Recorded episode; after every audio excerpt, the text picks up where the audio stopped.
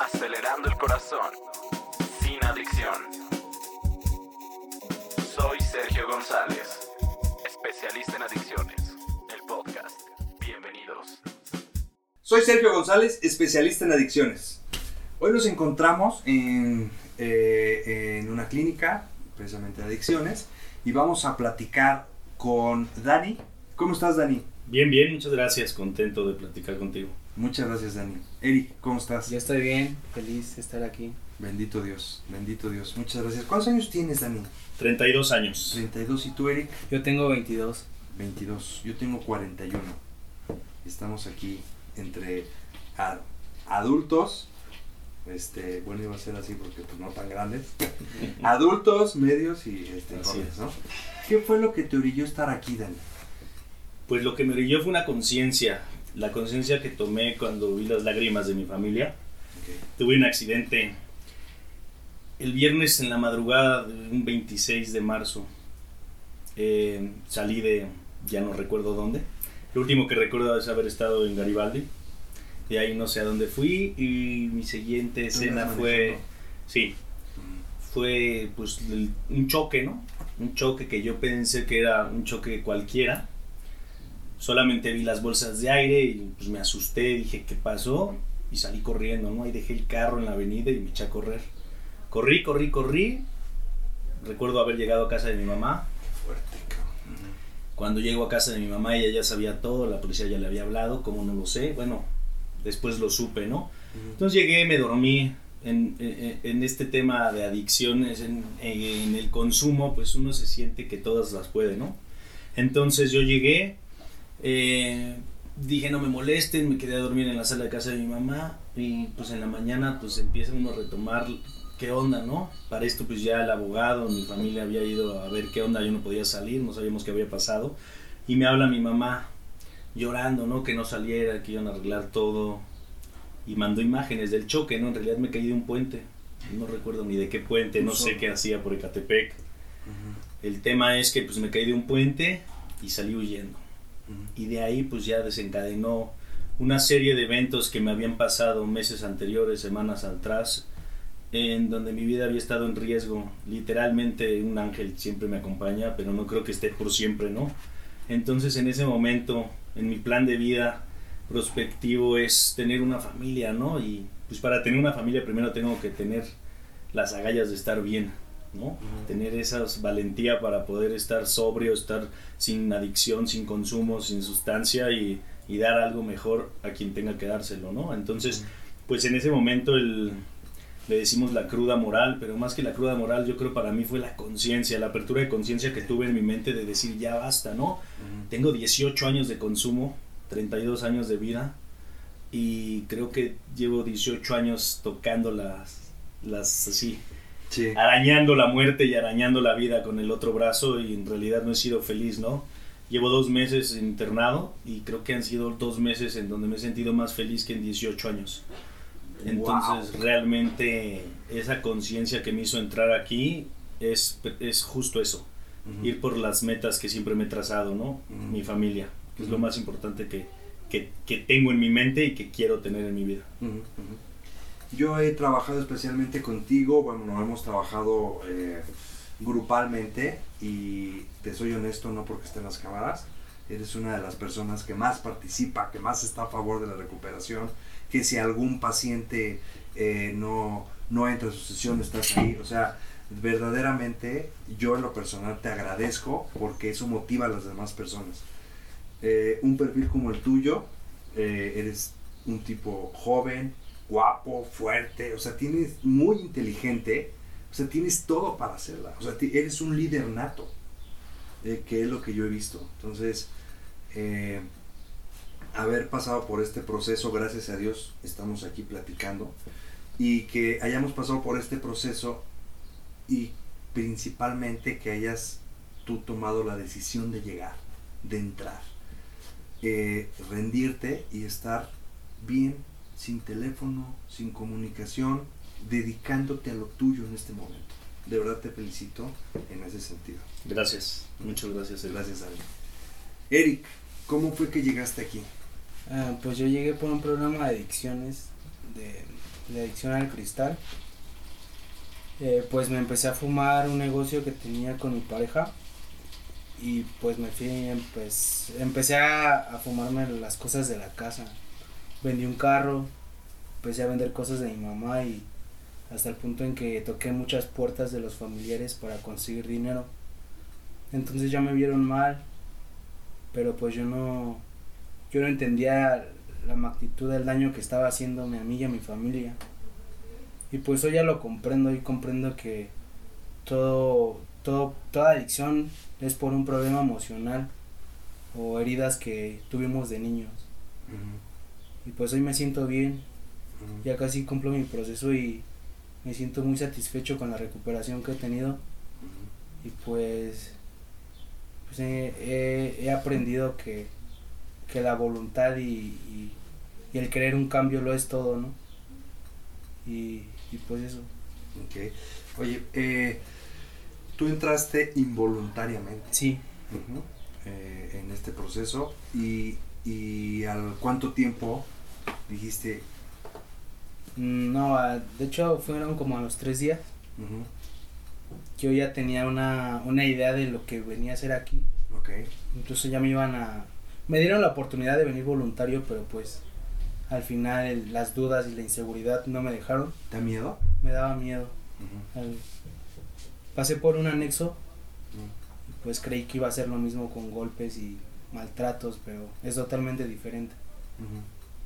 Y pues sí. Ok, y eh, involuntariamente, bueno, el proceso se vuelve, se, se, se torna entre más pronto eh, tengamos conciencia de volvernos voluntariamente, de rendirnos ante esta situación, podemos abrirnos y, este, y, y, eh, y trabajar más en, en nosotros. También he trabajado contigo grupalmente. eh, me describiste hace un ratito tu perfil, ¿no? Eres una persona seria, introvertida. Sin embargo, creo que también eh, hay muchas maneras, muchas maneras de poder decir, ya no quiero el proceso.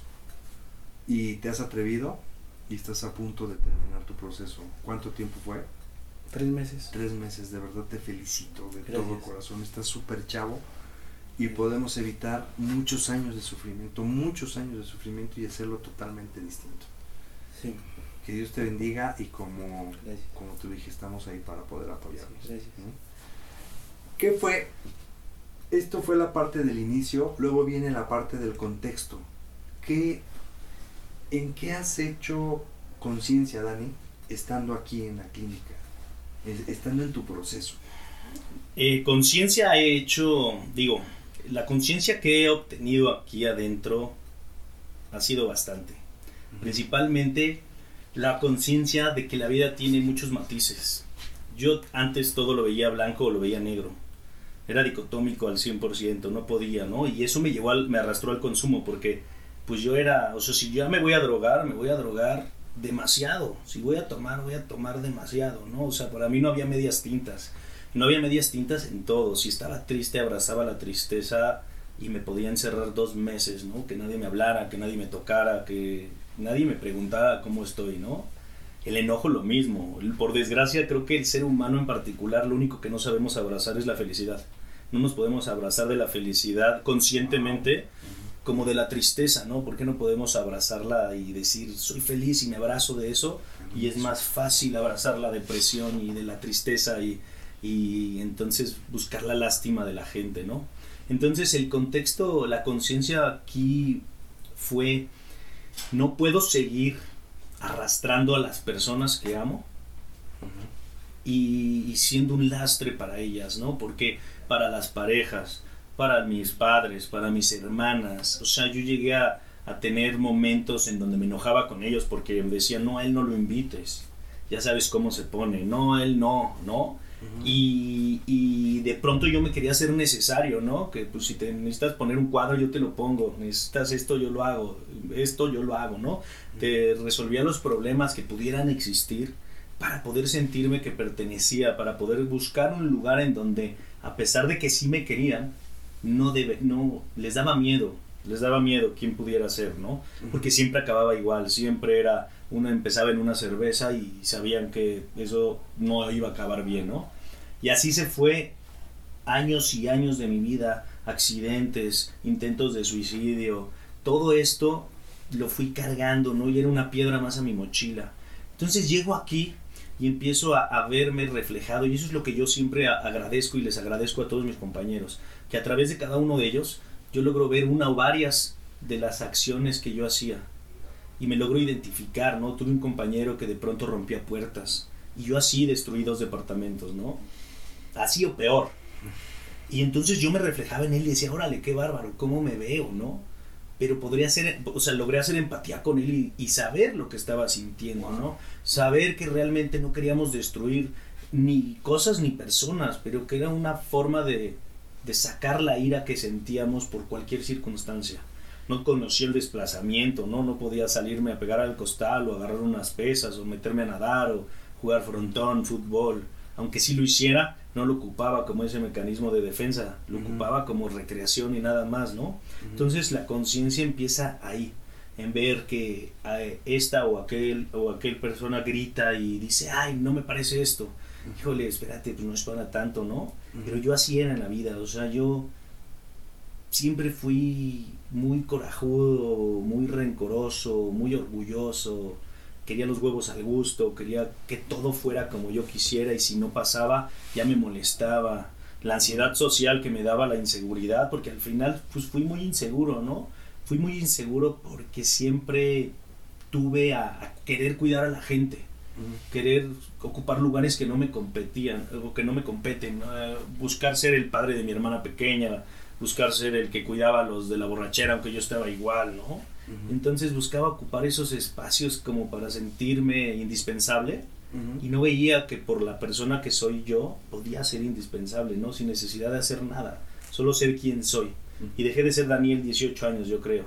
Muere un amigo mío, con él crecí, era mi hermano, lo matan y, y yo siempre me culpé y me reproché, ¿no? Porque era una persona con la que yo siempre estuve.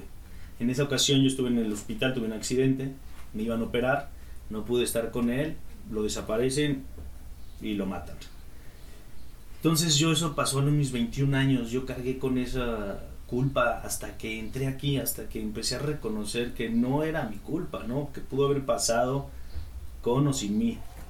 Pero ese sentir, ese buscar el camino a la muerte, eh, fue lo que vine haciendo. O sea, aquí vine a reconocer que en el consumo, en la forma en la que consumía, eh, en la forma en la que tomaba, los problemas que buscaba, con la gente que me juntaba, todo eso era encaminado a, a que me fuera a la fregada, ¿no? Que me mataran, a que me muriera, a que me encerraran, a volverme loco. Y aquí dije, híjole, ¿y qué quería para...? O sea, digo que quiero a mis padres, ¿no? Que los amo y todo lo que les hice sufrir, todo lo que les hice padecer, todas las noches que mi mamá seguramente no durmió y que era peor porque yo pues, no vivo con ellos desde hace muchos años. Entonces pues, el no saber en dónde estaba, el desaparecerme por semanas, el decir voy el domingo o voy el sábado, te prometo que si voy el fin de semana y pues me agarró la fiesta el viernes y es domingo y no tengo cara para verlos y me invento uno y mil pretextos, ¿no? O sea, la mitomanía del adicto que nos caracteriza, ¿no? La manipulación de las cosas y de las personas, era experto. Entonces aquí a través de las terapias, a través de mis compañeros, a través de, de, pues de la catarsis que hago todas las noches y de decir, híjole, ¿qué me pasó bueno en el día? ¿Qué me pasó malo? ¿Y cómo lo, cómo lo, o sea, qué acciones tomo? Es lo que me ha ido todos los días llevando a, a, pues a reconocerme y reconciliarme. Siempre digo que vengo a reconciliarme conmigo mismo porque claro que me llegué a odiar porque no me gustaba la persona en la que me había convertido, ¿no? Porque perdí la pasión por la vida, porque solo vivía o sobrevivía. Entonces aquí vine a encontrar esas herramientas, esa guía de, de, poder ver en mis compañeros lo que fui, pero también ver en mis compañeros lo que soy. Y creo que abrazo más lo que soy. Esa virtud que veo, por ejemplo, en Eric, de tener esas ganas de, de hacer ejercicio, aunque a veces no traes ánimo, ¿no? Y te jala. Yo así era, ¿no? Y entonces trato de volverlo a reproducir en mí, porque pues allí está, empolvado, pero está o las veces las pláticas con otros compañeros de, decir, órale, qué nutriente, qué nutritiva es esta charla, de que de lo que hacías, de cómo te llevabas, todo lo que el contexto de su dinámica familiar de cada uno, creo que me sirve porque yo lo he tenido todo, gracias a Dios, y digo todo porque tengo mis dos padres y a mis hermanas sanas, no me ha faltado nada. Entonces, yo dejé de verlos Ujú. y buscaba el cariño de todos los demás, buscaba la compañía de personas que a lo mejor solo estaban conmigo por conveniencia, porque era el que tenía para comprar, porque era el que invitaba con tal de no estar solo. Y de pronto dejé, los dejé de lado. Y ellos siempre me decían, no te alejes, no te escondas, no nos apartes. Y yo decía, yo no los aparto, ¿no? Pero desgraciadamente mi familia y yo nada más nos uníamos en el drama. Hasta el último día que, que estuvieron con esa persona, ¿no? Porque tra- cuando atraviesa esa puerta, yo estoy seguro que seré otra, ¿no? Pero el drama, el drama, y aquí vinieron y me trajo el drama. Siempre fue el drama que nos unía porque por meses podíamos estar sin hablarnos, ¿no? Ellos me buscaban, yo no les hacía caso.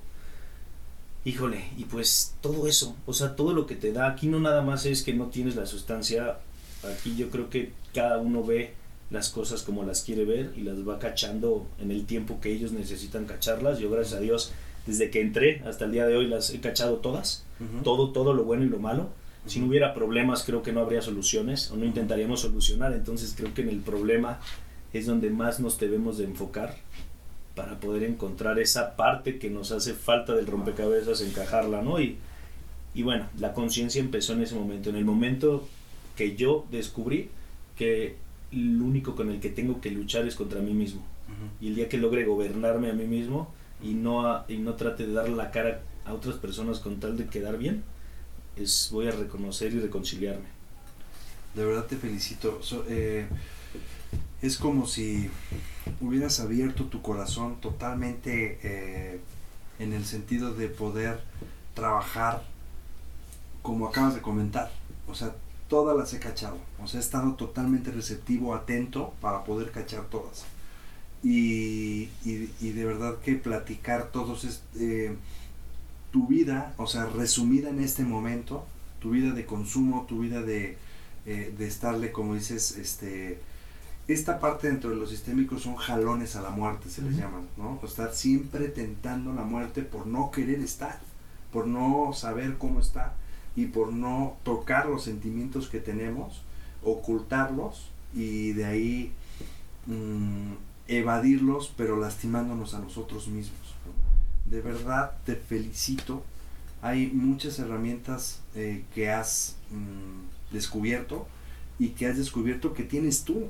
¿no? Y que al final una terapia, un proceso te- eh, terapéutico te lleva a eso. Solamente a espejearte y a decirte a ti eh, que eh, hacerte conciencia este, en cosas. ¿no? Entonces, me encantó la frase que dijiste. Me quiero amar por medio de los demás. No me quiero hacer daño por medio de los demás. De verdad te felicito. Muchas gracias, Dani, por Gracias, compartir gracias. esta parte y abrir tu corazón. Gracias. Eric, ¿cómo ha sido tu proceso eh, en, en- en- en estos tres meses? Pues ha sido difícil. Pero pues yo cada día decido si lo hago si lo hago duro o si lo hago fácil. O sea, darle una buena cara al día. Decía, yo aprendí algo de mi compañero Daniel que dijo que solo por hoy voy a hacer cosas que normalmente no haría, como cargar una silla de más, eh, servirle a un compañero. Aquí vine a despertar una conciencia de, de, ser consciente de lo que hago para que los otros puedan hacer por mí o, o a veces sin esperar algo a cambio. Se siente muy bien ayudar a un compañero.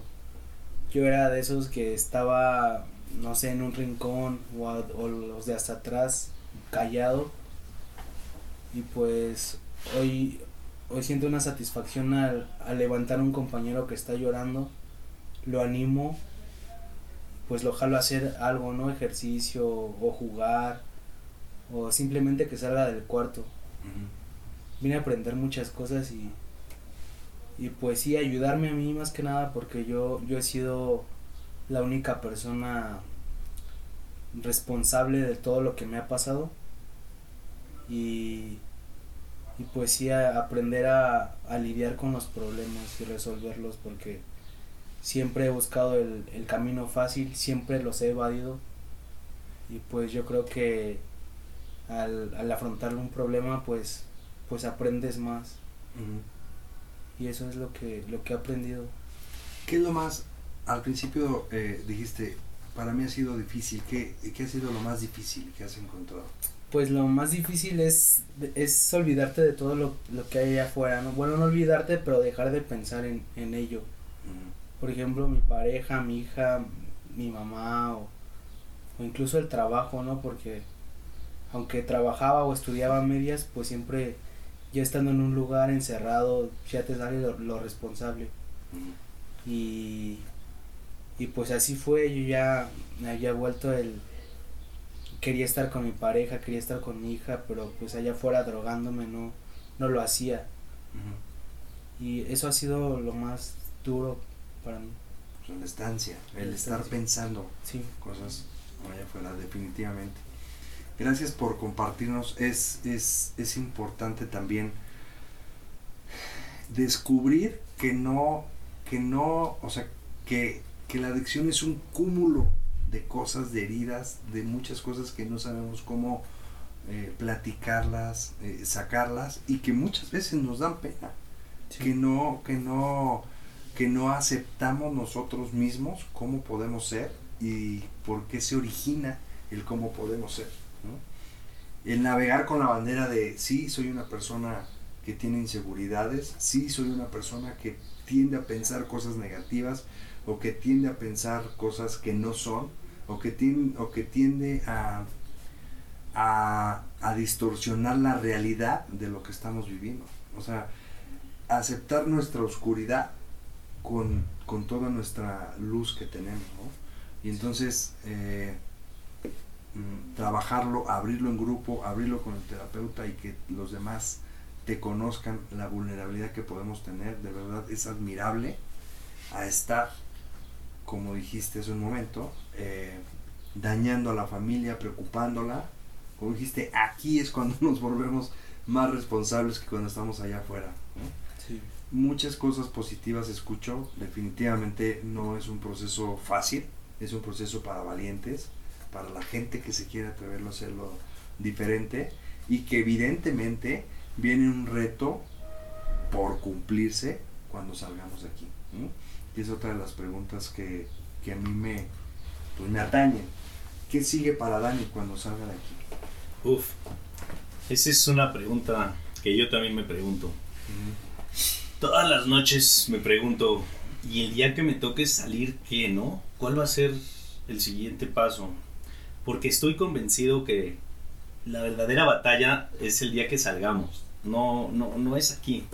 Aquí la tenemos fácil, ¿no? La tenemos relativamente fácil porque estamos acostumbrados a ciertas comodidades que a lo mejor aquí no tienes, ¿no? Pero creo que la verdadera lucha va a ser allá afuera, el, el- saberte vulnerable, El tener que cambiar tu estilo de vida de pe a pa, porque al final de cuentas eh, los amigos no saben, ¿no? Y tú vas a tener que decidir si relegarte o quedarte ahí, si vas a, a estar o no vas a estar, y es una decisión. Eh, el consumo y la droga, el alcohol, lo puedes encontrar en cualquier lado, ¿no? Pero la convicción de decir que no, decir que sí, es responsabilidad de uno. Entonces, lo que sigue para mí justo es eso, descubrir cuál va a ser mi camino. Yo todos los días escribo eh, lo que quisiera, pero las decisiones también tienen caducidad, ¿no? Conforme tú vas aprendiendo, como tú vas descubriendo y redescubriéndote, vas cambiando ciertas cosas, ¿no? La meta siempre va a ser la misma para mí. Yo quiero una familia, quiero estabilidad para mi familia y ese va a ser mi camino. ¿Qué va a pasar en mi camino? Eso es lo que estoy descubriendo. Yo no sé si quiero con- conseguir en los negocios que a lo que hoy me dedico o quiero darle un giro de 180 grados, decía un compañero, no de 360 grados que acabas en el mismo punto, Ujú. sino de Ok. 180 para darle Ok. esa emoción que requiere, ¿no? Y dedicarme justo a ayudar. A mí me gusta mucho ayudar a través del ejercicio, a través de la escucha, a través de, de muchas situaciones que algunos pensamos que es fácil y no cualquiera escucha, no cualquiera, no aconsejan, porque yo no soy nadie para dar consejos, ¿no? Pero sí puedo sugerir o puedo decir lo que, lo que me ha pasado y cómo lo, cómo lo he podido solucionar, ¿no? Entonces, en esa parte yo también escu- descubro mucha satisfacción personal y no porque reconozcan que yo hice algo, ¿no? Sino por ver que las personas así como yo algún día lo necesité, hay personas que hoy lo necesitan y puedes dar un granito de arena. A mí me gusta, me encanta. Toda la vida me ha gustado ayudar, toda la vida he, estado eh, en donde sea que estés, si es aquí adentro, si es allá afuera, desde cargar una silla, desde eh, dar una palabra, o a lo mejor solo estar, o dar un abrazo, o, acompañar a caminar, aunque no platiques, o sea, esas partes me gusta mucho, ¿no? Entonces, justo ahorita estoy descubriendo qué sigue para mí. Lo que sí es un hecho es que siguen cosas maravillosas, porque la decisión está y nadie me la quita. Solo yo puedo derrocarme a mí mismo y hoy nadie me quita de la cabeza que el alcohol y la droga me hacen daño y que no lo quiero para mí. Quiero una familia y voy tras ella. Chingoncísimo, chingón. Muchas gracias. De, de, a ver, eh, la semana pasada tuvimos un podcast aquí donde platicábamos los puntos de una recaída perfecta. ¿Cuáles son los puntos de una recaída perfecta? No buscar un grupo de doble A, que es lo que yo puedo recomendar en un, eh, bueno, eh, quizá las personas de doble A que me escuchan van a decir, oye cabrón, pero ¿por qué dices eso? Yo para mí, para mí, para mí, Sergio González, para mí doble A fue una herramienta extraordinaria los primeros años de no consumo para mí. Ya después fui trabajando en el tema del desarrollo personal y me ayudó muchísimo. Entonces, recaída perfecta, no buscar tu grupo de doble A. Recaída perfecta, seguir con las mismas amistades. Recaída perfecta, buscar en, en lugares donde no te tienes que meter. ¿sí? Eh, te- tú, tus, tus hábitos como los manejas ahorita, de levantarte temprano, hacer ejercicio, eh, tu terapia individual semanalmente, tus grupos, eh, siempre, bueno, normalmente cuando, cuando dejas de consumir, empieza a llegar gente a ti que no consume y que no te das cuenta que realmente hay gente, hay mucha gente que no consume y no necesita eso para vivir. Justo algo que dijiste me, me llama la atención porque a mí me pasa, o sea, a mí me pasaba el pensamiento contrario. Uno como adicto piensa que es súper normal que la Que gente consuma, consuman. ¿no? O sea, y precisamente porque todo tu círculo consume algo, lo que sea, ¿no? Y entonces piensas que no existe. Es más, a mí me pasa que veo a alguien que no consume y hasta no creo que sea normal, ¿no? O sea, te digo, wow. Y ese es uno de los principales miedos, ¿no? Decir, híjole, voy a renunciar a todo porque lo decido hacer. ¿Y cómo le vas a hacer para volver a crear un grupo en donde estés libre de consumo, ¿no? Y libre de personas que te pueden Jalar. acercar al consumo, ¿no? Ya si te jalan es tu decisión, pero te pueden acercar. Sí, Estás un paso más cerca de consumir si tienes a alguien al lado que trae. sí. Entonces, eso me da, eso es lo que, esa es una parte del miedo que yo, que yo digo, yo voy a renunciar a todo y si, y si tengo que renunciar al, al negocio que tengo, porque ahí existe todo, o sea, es, es un grupo de, de drogadicción, porque al final hay operadores de tráiler que pues consumen, ¿verdad? O sea, no los puedes quitar.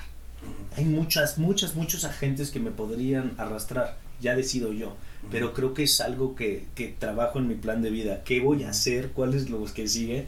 Porque en este lado puedo estar un poco vulnerable, ¿no? El grupo, claro que sí es maravilloso. Yo creo que contando lo que te pasa y haciéndolo solo por hoy, eh, es mucho más sencillo, ¿no? Y, y yo alguna vez dije en tribuna, solo por hoy levántate, vete al espejo y di cuánto te amas. Y hazlo todos los días. Y agradecete que estás un día menos, o más bien un día más sobrio y un día menos en el consumo y, y nos va a funcionar, ¿no? Sí. Entonces, justo eso, la- las amistades creo que es básico y es lo más temeroso. Totalmente de acuerdo. Y que es, y que es importante hacer una lista, ver- verdaderamente un checklist doble A. O sea, todo lo que tenemos que estar, o sea, en el momento en que pisemos, eh, que, que, que pisemos, eh, que demos un paso allá afuera, hacer y empezar a darle checklist. Porque de repente obviamos cosas y esas y ese obviar cosas nos llevan eh, empezamos con irri- irritabilidad este con problemas con el entorno y entonces comenzamos a, a pensar chueco ¿no? ¿qué hay para Eric saliendo de aquí? Pues lo que yo quiero es salir a, a prepararme más en, Bueno, quiero estudiar una carrera, quiero encontrar una estabilidad para mi familia y, y pues desarrollarme más como persona. Porque siento que aunque ya encontré cuál es mi problema y ya lo resolví, puedo aprender más porque nunca se deja de aprender. Ok. Y pues quiero quiero disfrutar a mi familia el tiempo que me quede con ellos. Y pues quiero quiero ser una buena figura paterna para mi hija. Ok. Quiero ya dejar de ser un niño porque siempre he actuado como un niño. Y pues volverme en un, volverme un hombre. Y ya pues no sé, siento que haciendo las cosas bien va a haber buenos resultados. Ese, ese es algo de lo que siempre me encanta la frase que dice Mario, Mario García, mi socio. Dice eso, haciendo las cosas bien, siempre va a haber buenos resultados, definitivamente. Eh, eh, con, siempre con unos valores bien definidos. ¿no? Eh, yo lo, yo reconozco el que, el, que, el que podamos estar platicando de esto. Hoy, ahorita, en este momento, les aseguro que hay miles y miles de personas allá afuera rompiéndose la madre. A esta hora del día, a las 3 de la tarde. Pero rompiéndose la madre durísimo. En hoteles, manejando borrachos, consiguiendo droga, consiguiendo mujeres. O sea, a esta hora de la tarde les aseguro, les firmo que hay miles de personas allá afuera rompiéndose la madre. Y nosotros ahorita platicando de cómo poder recuperarnos, de cómo poder estar los tres coincidimos escuchándolo los dos. Voy por mi familia, voy por mi familia. Yo también, cuando dejé de consumir, iba por mi familia. Ya tenía yo mi primer hijo. Ya tenía un año, ¿no? Entonces era un remordimiento horrible que me viera el consumiendo. Entonces vamos por la familia y vamos por el estar bien en la vida. Y sobre todo, algo de lo que coincido con ustedes y que ustedes dos comentaron, seguir ayudando a más personas. Creo que ahí está la base de nuestra recuperación y satisfacción y sobre todo, pues algo debimos haber venido a este planeta a hacer qué, a mover qué y cuan, y como dices, no soy quien para no soy quien para aconsejar, pero sí para recomendar y cuando tocas el corazón de una persona lo mueves y modificas su vida para bien es son bendiciones absolutas y que todo el tiempo lo vas a recordar tú, aunque no lo recuerde la otra persona. Y si lo recuerda la otra persona, es maravilla, es amor.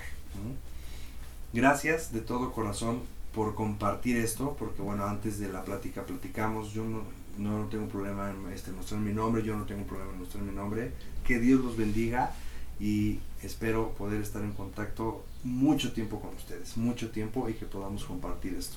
Gracias. Son muy talentosos los dos. Gracias. Es recíproco, créeme. Te Muchísimas agradezco a ti. gracias. Gracias. También y a todos los que aquí colaboran, de verdad. Muchas gracias. No hay palabras para agradecer, sinceramente. Muchas gracias, Dani. Que Dios los bendiga.